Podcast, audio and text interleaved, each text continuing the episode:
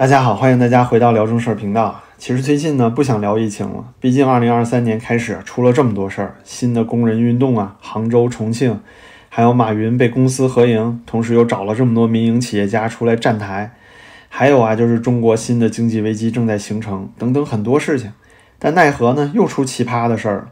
这个无良组合里的梁万年啊，无惧子孙后代遭天谴的罪过啊，又出来撒谎了，给一尊啊洗地。咱们来看看他无耻的表演啊！说不放开，最重要的是考虑到老年人，因为一放开，他们的身体会最遭到这个重创。但是现在我们恰恰也是在隆冬时节进行乙类乙管，做出一个重大的策略上的调整。那么有没有比这个再好一些的时节？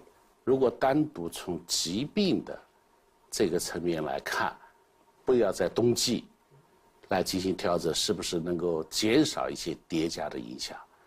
但是这个疾病的病毒，现在尤其奥密克戎的这一个变异株，它的致病力现在是弱的。我们认为这个时候针对这种变异株，我们进行一些相关的策略和措施的调整，应该是最佳的。就是说。你是到什么时候调整是合适的？它是一个综合判断的一个结果。那这段视频呢，来自于一月九号央视面对面啊，对于梁万年的一段访谈。整个访谈啊，基本上就是谎话连篇啊。为了不耽误大家时间呢，我就挑了三个最无耻的。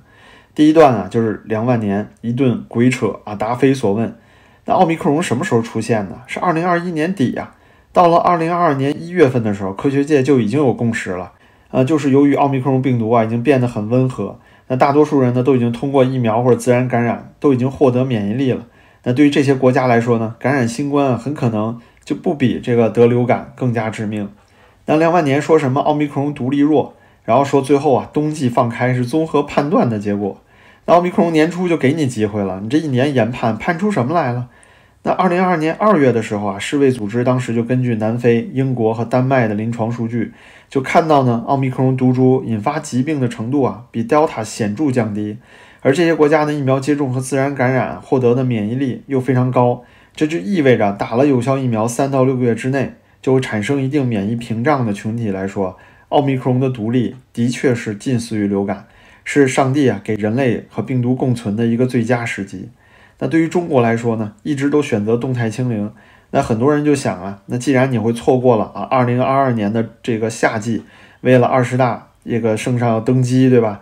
等这个一尊帝啊面子拿够了，龙椅坐稳了，到时候呢再给大家啊带进来啊莫德纳、辉瑞这样的进口有效的疫苗，或者是啊重新打一波加强针，再加上引进啊辉瑞的特效药。那之后呢，选择在二零二三年，就是今年三月春季温暖的时候放开。当时正好大家不都说嘛，说这个两会到时候也结束了，那这个时候呢，可以说是一尊地啊，留给老人活路的一种最后的方法。那然而现实我们也看到，根本从一开始的时候，这帮人就没有打算在大陆普及海外的疫苗，也甚至连这个国内引进的复必泰疫苗啊，都只有港澳可以打，只有在中国的德国人现在可以打，中国老百姓啊根本想都别想。那新冠特效药呢，更是现在连医保名录都没进去。有些人说，这个特效药虽然没有进医保，可是呢，现在很多地方都开得到。但最大的问题就是，如果这个药不进医保的话，就意味着没有办法广泛的使用。那医院呢，也不会作为主力的药来开，因为毕竟来说，进了医保名录才会被更多的医院所采纳。因为不是所有的人都买得起两千多块的这个特效药。所谓啊，这个两万年的综合研判里面，看起来这个研判呢，就只有西一尊的龙椅而已。他们是知道的，永远都不会有有效的疫苗。知道十一月呢，冬季根本就不适合共存。但是没关系啊，只要这个大面积感染和死亡不出现在一尊登基前，那就行了。那人民生命呢，对他们来说视如草芥。现在死这么多人，那人民能怎么着？梁万年就站在这个电视前面恶心你，那能怎么样呢？那接下来这一段啊，就更变本加厉了。我一下看到的问题就在这，我们当时疫苗接种率也是百分之八十多。当时老年人的疫苗接种率在几个月前的时候还不到百分之四十呢。现在呢？现在百分之八十多了。这种疫苗，它接种以后，它对重症和死亡的保护效率是好的，但是它的抗体的持续时间，它是有限的。那六七月份那时候季节又好，呼吸系统病又少，那时候放的最好。但六七月份的时候呢，我们老年人群的疫苗接种的所产生的主动免疫的这个保护力在下降。要说这一段有多无耻啊，多不要脸，咱们就直接上数据。那国家疾控中心十一月二十八号的数据啊，这是距离新十条全面放开啊不到十天的时间。六十岁以上老人全面接种的比例是多少呢？百分之八十六点四二。加强针的接种比率呢，百分之六十八点八。那如果我们说跟这个几个月之前比较呢，像他说的那样，那七月份的时候，卫健委数据，六十岁以上老人的全接种比例啊，就已经在八十四点七了。加强针比例呢，六十七点三。就整整五六个月的时间啊，加强针比例只涨了百分之一。你所说等的这个时间，你在等什么呢？这两万年老不死啊！就你狗嘴里说出来的这个所谓几个月之前不到百分之四十。现在到百分之八十了，这是哪来的阴间数据？你说的是哪个族群之前不到四十，现在到八十了？那六十岁以上老人全接种率三月之前就上八十了，加强针接种到现在才六十八点八呀！您要说的是八十岁以上老人，那拿到现在都已经十二月了，不管是全接种率还是加强针接种率，那八十岁以上老人都远远没到百分之八十啊！再说了，八十岁的老人啊，本身基础病很多。其实很多人是根本不适宜打这个疫苗的，不管是在哪个国家。所以说，所有国家的这个疫苗接种率，如果您去看的话，看到八十岁以上老人呢，疫苗接种率都不会到百分之八十，那是不可能的事情。所以呀，梁万年呢，公然在这个央视媒体里撒谎，这根本就不是掩饰啊，这是对老百姓啊，对那么多殡仪馆前面排队的民众一种侮辱。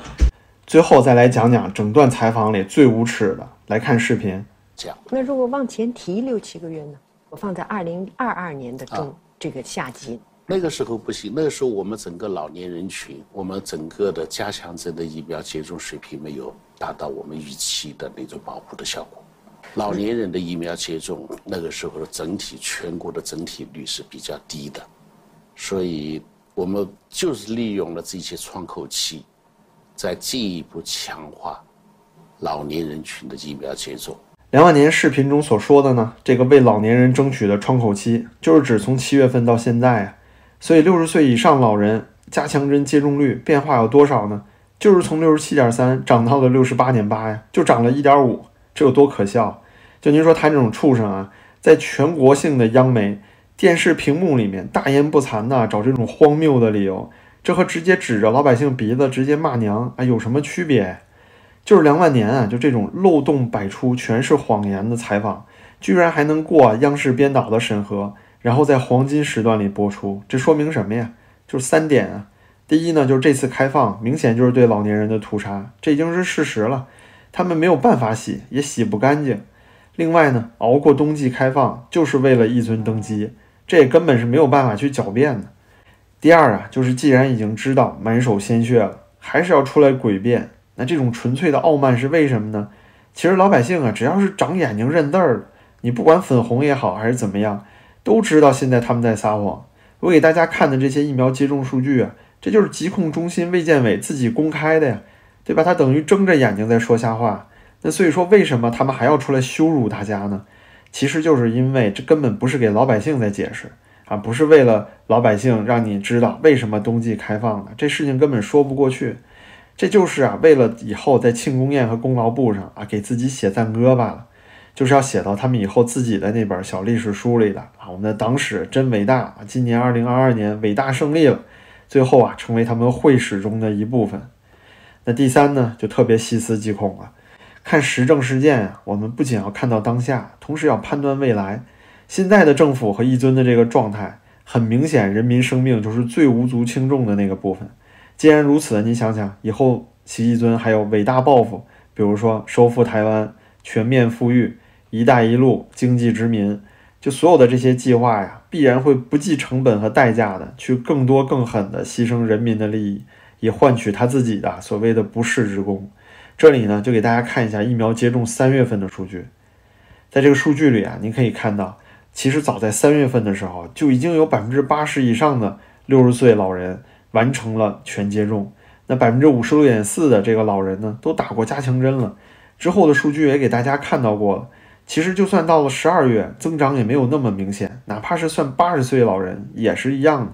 那这就意味着呀，在冬季放开的时候，其实有超过八成的老人疫苗早就超过有效期了，早就没有六个月之内的最强保护力了。那对于年轻人来说呢，就更是如此了，因为他们完成疫苗接种的时间更早啊，比这还要早将近三个月呢。这就等于啊，全民其实这一次都是在病毒面前裸奔的。这就解释为什么了这么多重症，这么多白肺呀。那现在看到的死亡呢，我们还真是得感谢奥密克戎啊，天生毒性没那么强，否则啊，那就能看到二零二零年的时候武汉的场景再现全中国了。那么对于这样一个如此不尊重科学而且漠视生命的政府来说，可以预见的就是，未来一定是更多的尸山血海。尽管如此，您还是看不到国内有什么太强反抗的声音，对吧？最多也就是些抱怨。所以说啊，现在中共的合法性、执政合法性，早就不是之前大家都在说的经济繁荣了，而是枪杆子和笔杆子。枪呢，就是军队、武警和红色恐怖的警察社会；这个笔杆子呀，就是对舆论和言论现在全方位、无死角的监控和控制。还有现在特别可怕的文字狱，你看看这个索尼呀，就这么点小事儿，居然让人民日报啊出来鞭他了。那有这两个法宝呢，可以说中国人民的苦日子啊，这才刚刚开始。因为对于老百姓来说啊，你是武没有枪没有刀，你要文呢，你现在所有的东西都被监控，舆论也被控制，那我们能怎么办呢？所以在墙外的人啊，我们一定要多传递真实的声音。最后呢，感谢您收看今天的节目，您的支持啊对我特别重要。感谢您可以点赞订阅这个频道，咱们下期再见。